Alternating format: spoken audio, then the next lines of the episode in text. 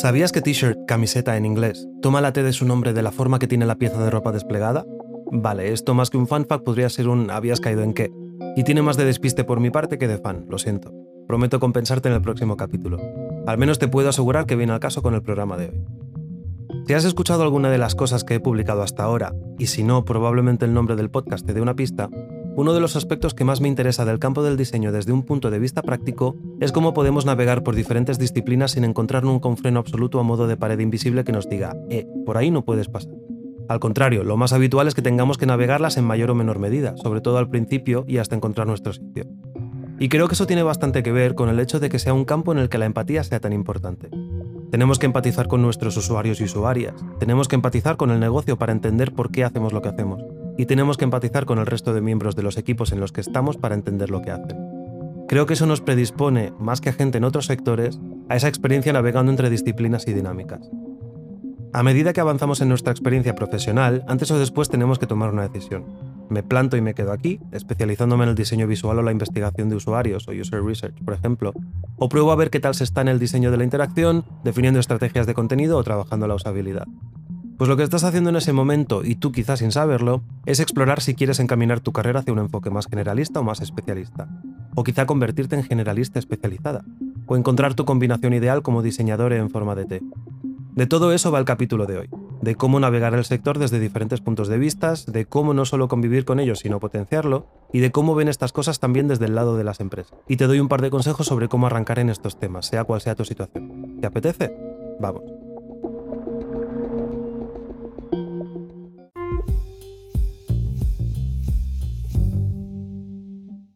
Para empezar, un poco de explicación, por si acaso. Generalista, alguien que decide no especializarse en un campo o concepto en particular y que navega en función de las tendencias del mercado o sus propios intereses. Por otro lado, él o la especialista se centra en una tecnología o propuesta específica y dirige su carrera en torno a ella. Mientras que un generalista tiene conocimientos y habilidades más amplios, un especialista tiene un conocimiento más profundo y especializado en un área específica. Y sí, cuando hablamos de diseñadores unicornio estamos hablando en realidad de generalistas que optan por combinar diseño y desarrollo, aunque hay que reconocer que ahí la combinación es interesante por lo de extremos que resulta, o resultaba como mínimo. En el caso del diseño se puede hacer la distinción entre generalista y especialista no solo por lo que sabe hacer o en lo que se centra, sino por lo que hace. Alguien generalista suele tener múltiples responsabilidades o hacer diferentes cosas. Por ejemplo, trabajar en el diseño de la interacción, algo de diseño visual y también algo de investigación. Esto es muy habitual, por ejemplo, en los primeros años de carrera profesional, donde aún no ha habido tiempo como para explorar todas las áreas en detalle y elegir en cuál especializarse. En el proceso, el diseñador o diseñadora va aplicando lo que sabe y va aprendiendo a los diferentes ámbitos. Esto, de hecho, se puede convertir en tu superpoder. Como diseñadores se espera de nosotros que podamos resolver problemas y entregar contenido de valor.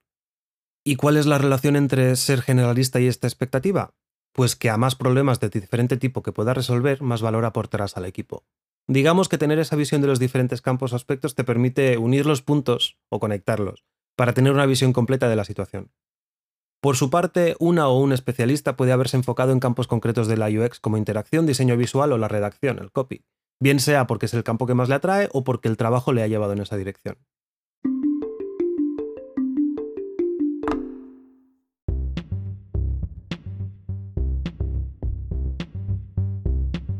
Y cuando un diseñador se acostumbra a ese baile, puede ir descubriendo e identificando lo que le gusta, lo que no y en lo que quiere enfocarse. Un aspecto curioso es que lo que provoca es ligeramente diferente a lo que pasa en el desarrollo. Aquí, más que un elemento binario, o una cosa o la otra, se produce una transición o movimiento dentro del espectro entre un extremo y el otro. Si bien podemos hablar de generalistas especializados, por lo que tiene de combinar ambos planteamientos, cada vez es más habitual en diseñadores y diseñadoras con forma de T. ¿Que por qué ese nombre? Por la forma en la que enfocan su carrera. Imagina una T mayúscula. ¿La visualizas? Oye, una pregunta y curiosidad. ¿En qué tipografía te la has imaginado? Yo últimamente estoy muy San Francisco, pero por lo que hago al día a día, y me interesa más saber la tuya. Vale, pues la parte horizontal de esa T, la barra superior o cruz en términos tipográficos, representa la amplitud o rango de conceptos, prácticas y especialidades y habilidades relacionadas que trata y que trabaja, en mayor o menor medida y en número amplio. La parte vertical o asta, ya que estamos llamando a las cosas por su nombre, por su parte representa la profundidad de su conocimiento en uno de ellos, bien porque sea el que más le interesa o porque es el que más necesita en su sector o su trabajo. Como ves, no hay demasiada diferencia con el concepto de generalista especializada que mencionábamos antes. El objetivo de este enfoque es tener unas bases sólidas en lo que tu especialización se refiere, pero reforzándolo con otras habilidades que casan bien con lo que haces para convertirte en alguien imprescindible en tu campo. Hay otro beneficio añadido que viene con el planteamiento de T. Vas a tener práctica extra en relación con la empatía. En cierta manera no solo trabajas los conceptos que te ayudan a crecer a nivel técnico, también te pones constantemente en los zapatos de otras diseñadoras o diseñadores y de otros roles, entendiendo su lenguaje y los retos que se encuentran. También trabajar esa parte horizontal de la T significará acostumbrarte a explorar la conexión con miembros del equipo que trabajen en otra disciplina. Enfocar así la carrera permite que ese baile entre ambos ejes, el horizontal y el vertical, se mantenga siempre en marcha y que adaptes los porcentajes entre uno y otro a lo largo de tu carrera en función de lo que vayas viviendo. En consecuencia, que nos mantenga ágiles también. Cada vez es más frecuente que las empresas busquen este perfil de diseñadores que pueden aportar un poco de todo, pero que sabe defenderse en lo que más se ha especializado.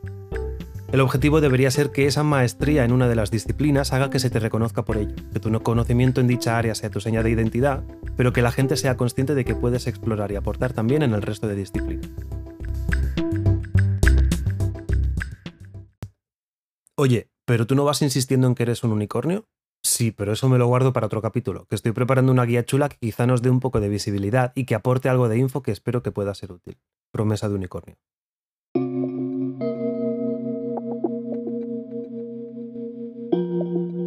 Uno de los argumentos más habituales al defender los perfiles más generalistas suele hacer hincapié en su capacidad para resolver y navegar la incertidumbre o lo desconocido, puesto que les obliga a tener una perspectiva más abierta y con voluntad de explorar cosas que no estén, por ejemplo, tan claras. Ojo, también puede resultar más difícil para las empresas saber lo que necesitan y qué tipo de profesional les puede ayudar. Pero no podrán entregar resultados tan rápido en lo que hacen como un especialista, dirás. Pues no tiene por qué, porque tenemos que intentar alejarnos de la correlación entre velocidad y ejecución rápida que se suele hacer para empezar a darle importancia a la capacidad de adaptarse como una métrica y una forma de éxito. ¿Y si hablamos de seguridad personal? Pues es cierto que para los y las especialistas puede resultar más fácil destacar en su campo, ya que suele ser factible entregar un valor claro y muy visible. También resulta mucho más fácil encajar en la idea de lo que una empresa considera que necesita a la hora de contratar.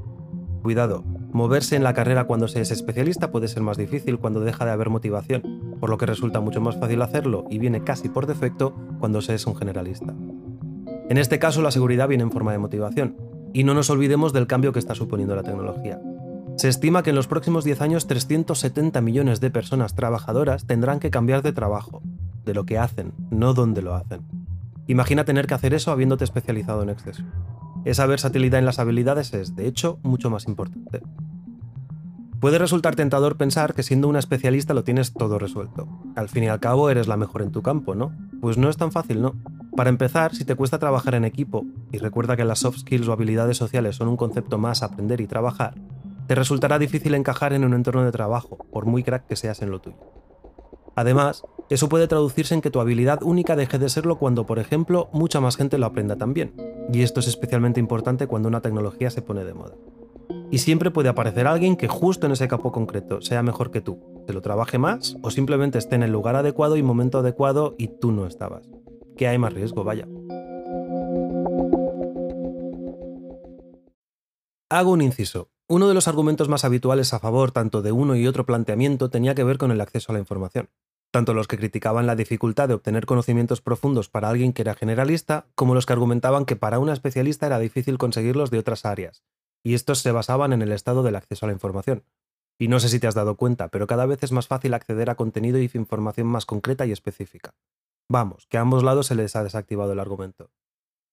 El conocimiento que durante años y años solo se conseguía estudiando y practicando en profundidad ahora está más accesible que nunca gracias a la información disponible, pero lo mismo en dirección contraria. Hoy en día es mucho más fácil para alguien que sea especializado en su carrera el explorar otros campos o ámbitos precisamente gracias a ese acceso al contenido. Es de hecho esta dualidad la que hace suponer que resulta más difícil que nunca ser especialista, ya que la profundidad de conocimiento que necesitas tener es mayor que antes, si lo que quieres es competir contra todo el conocimiento que está al alcance de tu mano. De hecho, se entiende que podemos optar por un enfoque en el que si queremos podemos crecer como especialistas de una forma más iterativa, aprendiendo y profundizando poco a poco gracias a toda esa nueva información disponible. Suele ser posible identificar una correlación entre el tamaño o tipo de empresa y el estilo de diseñador o diseñadora por el que se suelen decantar. Es más probable que una startup donde la cantidad de UXers sea menor se decante por un perfil generalista, ya que le permitirá cubrir las necesidades que se le vayan presentando en el ámbito del diseño con más flexibilidad que si dependiera de profesionales especializados. si bien estos también pueden resolver ese tipo de necesidad, pero es más probable que prioricen trabajo en campos concretos. Y ojo, porque esto funciona en dirección contraria también. No solo una UX generalista puede ser beneficiosa para una startup, una startup puede ser un entorno muy beneficioso para una UX generalista. Esto te permite vivir las diferentes fases del proyecto de una forma muy cercana, involucrándote en todas ellas en mayor o menor medida. Y de hecho te expondrás no solo a dichas fases, sino también a las personas que trabajan en ellas. De hecho, se puede estimar que el 80% de los casos un diseñador o diseñadora generalista es suficiente y cumple con las necesidades de la empresa o el proyecto. Las empresas grandes, en cambio, suelen apostar por perfiles más especializados. Pueden haber muchos motivos diferentes. Desde que cuenten con un equipo suficientemente grande como para tener personas dedicadas a un aspecto concreto, esto pasa habitualmente, por ejemplo, con la parte de investigación, o que tengan muy definidas las tareas y quieran asegurarse de que el trabajo entregado responde a requisitos o expectativas muy concretas.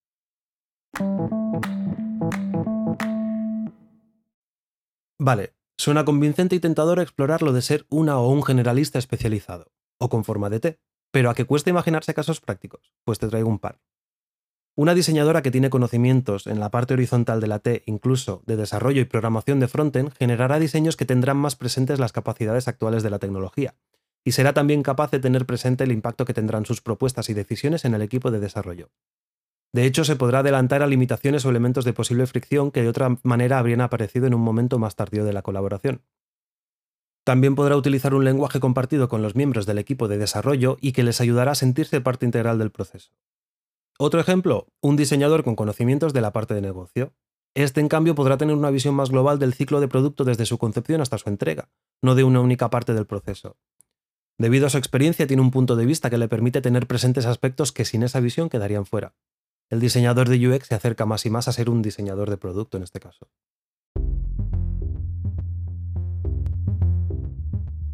¿Y ahora qué? ¿Dirías que eres generalista del diseño y no ves muy claro cómo elegir en qué aspectos profundizar? Analiza tus puntos más fuertes y los que te producen interés y trabaja para reforzarlos aún más. Como ya sabes, esto es una cuestión de práctica, literal. Por lo que analiza posibles formas de poner esas fuerzas en práctica y recuerda comprobar el efecto que tienen en tu trabajo ese enfoque multifaceta. ¿Dirías que eres especialista del diseño y has dedicado el grueso de tu carrera, lleves el tiempo que lleves en la industria, que aquí hablamos de porcentajes y no de valores absolutos, a un aspecto o faceta concreta? Identifica qué habilidades podrían complementar eso que te define, bien sea porque le añade valor o conocimiento o simplemente porque está ahí al lado. Exponerte a retos que te saquen de tu zona de confort puede ayudarte a identificar tus límites, pero también todo lo que cae dentro de ellos y que no imaginabas fuera posible. ¿Estás empezando en esto del diseño? Mantente alerta para identificar qué aspectos resuenan más contigo, bien sea porque los disfrutas o porque te parecen más motivadores. Y balancea tu dedicación para asegurarte de que te expones un poco de todo antes de tirarte a la piscina en un aspecto en concreto. Aprovecha las oportunidades que te aparezcan y exponte a prácticas y variantes en el sector. Lee libros, aprende cosas sobre visualización de datos, accesibilidad, redacción de UX. Exponte a encontrar los límites de lo que te gusta hacer y lo que no a las bravas. Puede dar miedo y al principio te costará distinguirlos, pero en breve te darás cuenta de que resulta más factible de lo que pensabas distinguir entre cuándo estás saliendo de tu zona de confort, esto es bueno, y cuándo estás llegando a ese límite, bien porque algo no te interese o porque no es para ti. Habla con gente del sector, ve a conferencias, escucha lo que otras y otros tengan que explicar. Pero insisto, reflexiona sobre qué te hace disfrutar más. El campo del diseño es muy de disfrute y de sensaciones. Sin esa motivación será difícil que puedas hacer algo que satisfaga tanto las necesidades de los proyectos en los que trabajes como a ti mismo. En cualquier caso, recuerda que está bien ser ambos en diferentes puntos de tu carrera. Quizá prefieras especializarte cuando estás especializando para conseguir unos fundamentos sólidos antes de ir explorando otros campos. O bien al revés. Y prefieres empezar a lo ancho para testear las aguas y luego ir centrándote en algo en concreto. O incluso considera una trayectoria profesional de doble vía, una dual track career path, que te permita explorar ambos enfoques en paralelo durante un tiempo. En cualquier caso, di siempre sí a las oportunidades que surjan. Asegúrate de intentar tener siempre una perspectiva de lo que vas aprendiendo, experimentando y descubriendo para así tener claro cuándo actuar. Y recuerda la importancia de tener siempre una mentalidad centrada en el crecimiento y la curiosidad.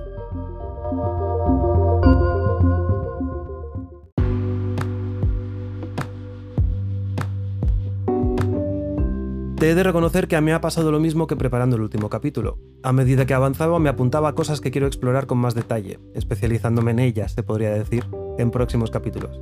¿Hay algún aspecto de lo que te he contado que te llame especialmente la atención? ¿O quizá algo con lo que no estés de acuerdo? Benditas diferencias de opiniones.